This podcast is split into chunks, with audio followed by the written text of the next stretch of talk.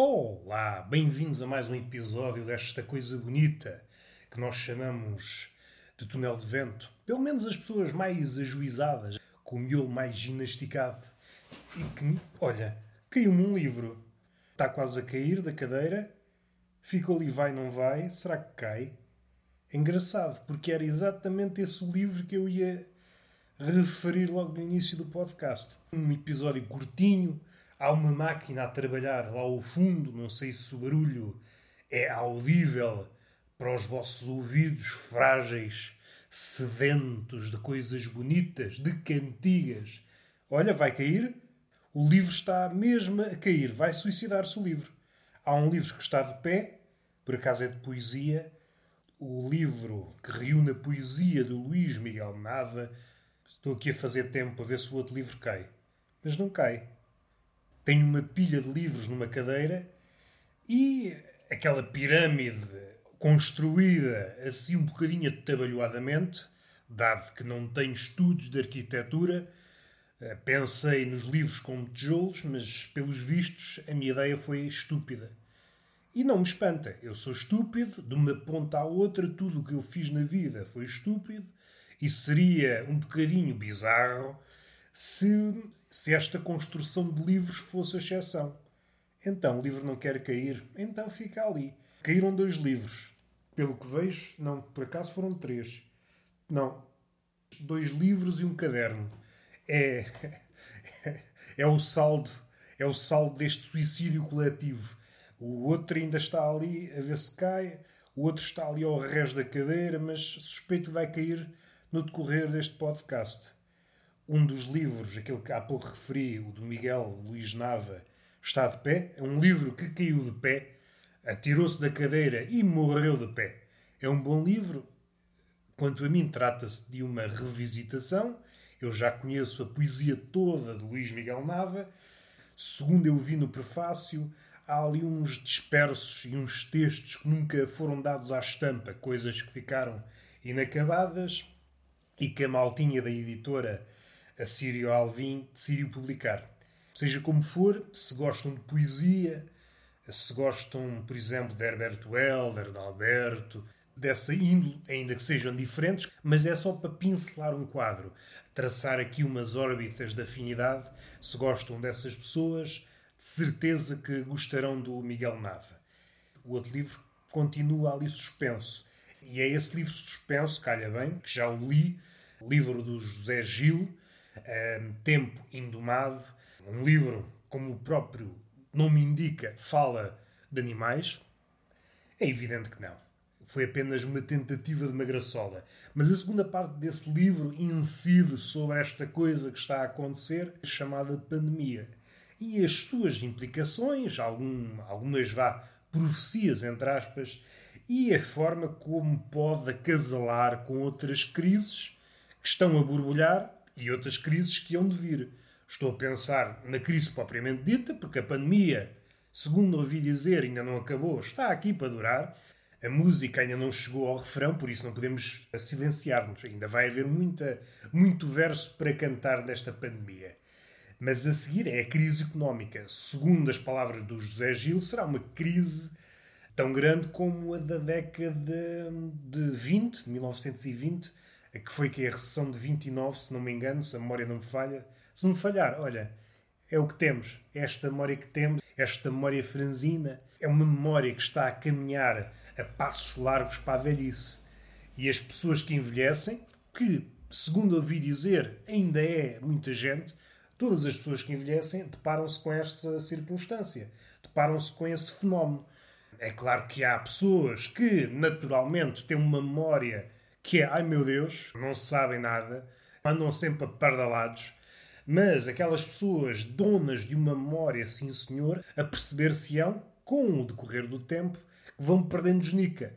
Antes conseguiam acumular tudo, conseguiam ir ao detalhe, ir buscar merdas que não lembra ao careca, porque o careca nestas alturas gosta muito de ser mencionado, e aos poucos e poucos a memória vai perdendo o gás, vai perdendo o gás. Mas há formas de a combater, musculando, e este tempo em que vivemos do zapping da superfície de muitos estímulos, é um bocadinho venenoso para a memória. Temos muita coisa, fazemos muita coisa, pelo menos, pelo menos à superfície, mas depois a memória, a memória é uma forma de criar laços, é esse polvo que se enreda nas coisas. E para isso é preciso tempo. Como vivemos de fugida, tudo aquilo que tocamos ao de leve se esfuma, não chega a entrar na dispensa da memória. Depois já de haver uma pessoa, imaginando, há uma pessoa na memória que está sempre a arrumar e a desarrumar as merdas, às vezes, como é um bocadinho atabalhoada, mistura merdas, episódios marcantes com, sei lá, uma vez qualquer que vocês lamberam a tampa um iogurte e mistura tudo. E às tantas, foi naquele dia em que eu lambi a tampa do iogurte que eu conheci aquela mulher. Mas vai saber, as coisas existem separadamente. Mas a memória é para utilizar aquela expressão de Herbert Welder que ele utilizou num conjunto de, de poemas. É um poema contínuo, é um ofício cantante uma montagem contínua, uma edição contínua em que entram bocados, saem outros, e aqueles bocados que saem mais à frente podem voltar a entrar com outro nome. E é essa fábrica de entrar e sair ia-me arriscar a dizer aquela frase célebre Lavoisier, nada se ganha, nada se perde, tudo se transforma, mas não sei até que ponto isso é verdade na memória. Não sei até que ponto. É claro que não podemos ater-nos às coisas verbalizadas. O silêncio é o silêncio é também uma arca, guardamos muita coisa no silêncio e tanto diz a palavra como o espaço entre as palavras. E isso já nos ensinou, pelo menos, o cinema da autor. O diálogo como o espaço que fica entre as falas. Hoje, como vivemos nesta época da vertigem, parece que há um apelo para não haver silêncio. Contudo, caímos no erro. Diz tanto ou mais que a palavra e abdicar do silêncio, no que é o diálogo, no que é o convívio diz respeito, é abdicar de uma parte muito essencial do que é o homem. Vamos respirar um pouco, e até porque o silêncio é uma parte importante no que à digestão diz respeito. Precisamos de silêncio para digerir aquilo que acabamos de ver, aquilo que acabamos de ouvir, tudo aquilo que entrou de forma mais ou menos suspeita, inesperada ou esperada, no nosso raio de ação, no nosso, no nosso olhar, uma paisagem que nos capturou o olhar. Estávamos perdidos e de repente há uma paisagem que nos convoca. Essa paisagem depois é povoada por a nossa ideia daquela paisagem, se temos ou não histórias naquela paisagem, se aquela paisagem, se aquela paisagem é a imagem de algo, de um futuro, de um norte, da terra prometida, etc, etc. Enfim, aquela imagem sofre várias metamorfoses, seja da nossa vontade, seja pela, sei lá, seja pelo seu lado inacessível, ou um caminho árduo, ou mesmo como imagem do fim de uma jornada. E eu já dei aqui muitas voltas, dando vários passos atrás. Este mundo e este tempo indomado, as várias crises que se avizinham, esta pandemia que está longe de acabar, a crise económica que está aí, vai não vai, e depois a crise climática. E isto tudo às tantas vai parecer tipo um circo. É um cavalo em cima de outro cavalo em cima de outro cavalo. E nós a vermos o espetáculo bizarro, não sabendo se havemos de rir, se chorar, se enfiar um balásio nos cornos. É mais ou menos isto. Vivemos num tempo instável. E isto levou-me a pensar, depois de ler hum, essas páginas do José Gil, levou o meu pensamento para a arena da ciência e da física e de um dos problemas que toca a física, que é os dois mundos, o mundo do muito pequeno e o mundo do muito grande. O mundo do muito pequeno é habitado pelas leis da mecânica quântica e o mundo do muito grande pela relatividade. Até então tem havido uma certa cisão, são dois mundos aparentemente diferentes, e alguma da ciência, alguma da física atual tenta arranjar formas de unir as duas. Tenta descortinar uma lei que consiga juntar esses dois mundos. Há várias tentativas. Há a teoria das cordas, a teoria da gravitação quântica.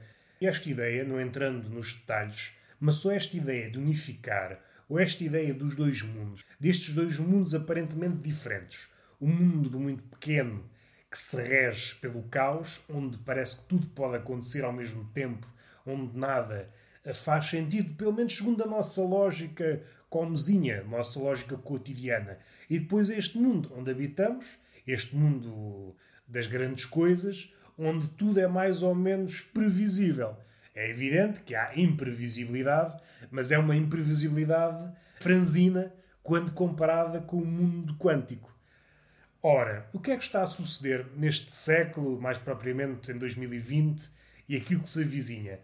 Esse caos que é próprio ao mundo do muito pequeno, ao mundo quântico, está a vir à tona neste mundo grande, neste mundo das grandes coisas. Há tanta coisa a acontecer e coisas inesperadas e os fenómenos resultantes do choque. Estou a pensar na crise económica, na climática e depois as consequências da climática, incêndios neste último ano, seja os da Amazónia, seja aqueles que ocorreram na Austrália, seja aqueles que estão a acontecer agora nos Estados Unidos. E aquilo que nós poderíamos chamar um padrão está a esboroar-se. O mundo está a tornar-se caótico no sentido em que o mundo quântico é caótico, tudo está a acontecer, tudo ao mesmo tempo, e os nossos modelos, o nosso olhar, não consegue abarcar aquilo que está a acontecer e as consequências que se avizinham.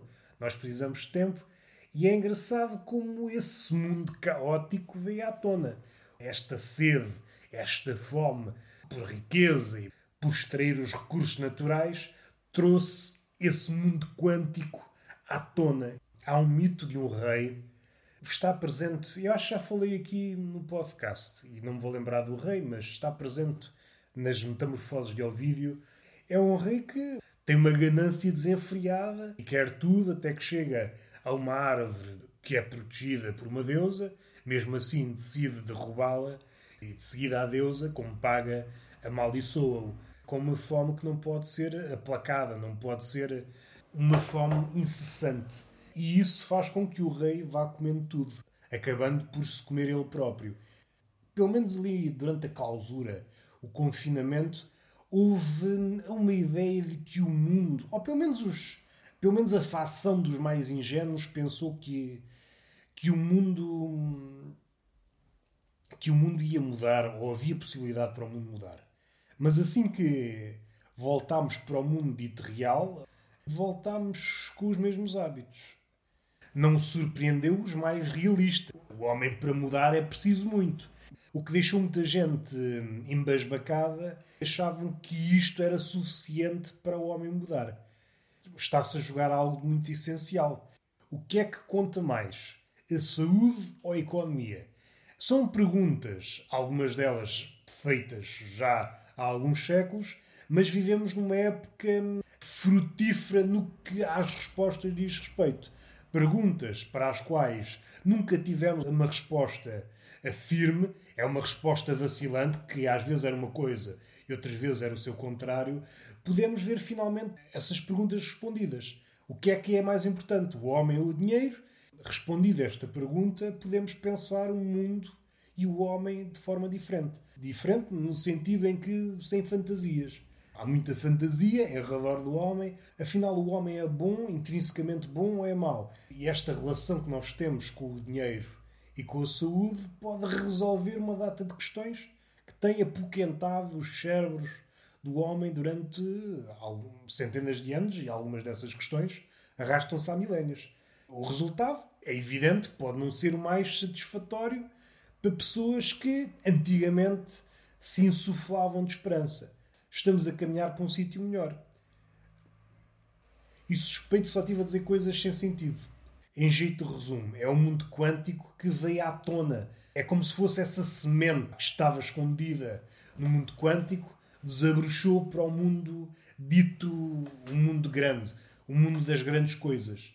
Como é que nós conseguimos viver num mundo onde a instabilidade é perpétua? Nada daquilo que sabemos nos vale grande coisa. Está tudo a mudar a uma velocidade vertiginosa. Estamos sempre a ser postos à prova por tudo e por todos, por coisas que eventualmente nem sequer conseguimos ainda pensar. E o homem cercado pelo medo não é bem um homem. Até posso pensar num paralelismo. O animal, quando está em vigília, quando suspeita que o perigo está próximo, é um animal afunilado Está concentrado naquilo que o pode matar. Não há lugar para devaneios, para aquilo que podíamos chamar vá arte. A morte pode vir de todos os lados. Dei aqui uns lamirés, desabafei. O livro decidiu não cair. Agora vamos falar do Big Brother. Parece um salto gigante. Estivemos aqui a falar do mundo da pandemia, do José Gil, o filósofo português, e de repente passamos para o Big Brother. Eu vi o Big Brother, por acaso nem sabia que começava, mas estava na internet, vi duas ou três menções ao programa e decidi ligar a televisão e olha, está a dar a Teresa Guilherme. Salvo erro, no último também fiz algo assim, mas houve ali um hiato de vários anos em que não comentei sequer o primeiro episódio do, dos reality shows.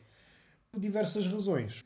Não é nada estimulante pelas próprias piadas que podem vir desse processo. São piadas que morrem ali. Mesmo que, imaginando o melhor dos cenários, durante aquele lançamento de Larachas, surge uma de facto genial. É uma piada com um tempo de vida muito curto. E, mesmo que não seja, essa piada vai ser estropiada, vai ser roubada por outros. Ou seja, é uma atmosfera assim um bocadinho ingrata. A imagem com que eu fico após estar a ver o Big Brother, depois de escrever várias piadas sobre o assunto, é aquela imagem em que aconteceu uma feira, não houve qualquer cuidado em termos de higiene, toda a gente jogou lixo para o chão, acaba a feira, as barraquinhas são desmontadas e fica ali um perímetro, uma área gigante cheia de lixo. É assim que eu olho para o rescaldo do Big Brother. Acaba o programa, olho para as piadas, epá, isto já é lixo. Muitas daquelas piadas, se bem que é uma característica do mundo em que vivemos. Todas as coisas têm um tempo de vida muito curto. Neste caso em especial, no ou nestes programas em que mandamos larachas à medida que o programa acontece, há janelas de tempo muito curtas onde a piada realmente resulta. Por vezes, janelas de 5 minutos. Ou menos, aquela piada, se for lançada naquele exato momento, é a melhor piada possível a fazer para aquele programa. Assim que fecha aquela janela de 5 minutos, já ninguém se lembra, já ninguém percebe a referência, já ninguém percebe nada, é lixo. Se eu olhar para o ato de escrever piadas sobre o Big Brother como um ato inútil, então não tenho que me queixar. É apenas soltar coisas, coisas que podem fazer sentido para aquele programa numa janela de tempo curta, envolvidos 10, 20 minutos, é uma frase sem sentido. Já ninguém percebe o porquê daquela piada, etc, etc. Bom, isto tudo é uma esfera, vá, uma esfera de, de inutilidade. É uma esfera absurda com que eu me deparo logo no início, como já não sou novato, são conclusões que eu já cheguei há muito tempo. É uma perda de tempo, é uma perda de tempo a todos os níveis. Este é um olhar. O outro olhar é, para mim, é difícil estabelecer. Por exemplo, eu lembro-me dos primeiros Big Brothers, ou ali a primeira Casa dos Segredos, em que, embora haja um distanciamento em relação ao programa, é um programa que não me diz muito, contudo, consigo fazer um esforço de me aproximar no sentido de fazer melhores piadas. Atualmente é muito complicado, porque o fosse entre mim e aquilo que está a acontecer no Big Brother é maior.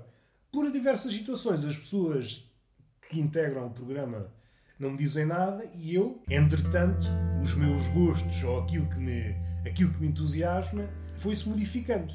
Para que esse envolvimento se a piada tem um tempo de vida de minutos, não é? Não vale a pena. Ah, vamos respirar fundo, vamos respirar fundo. Está feito.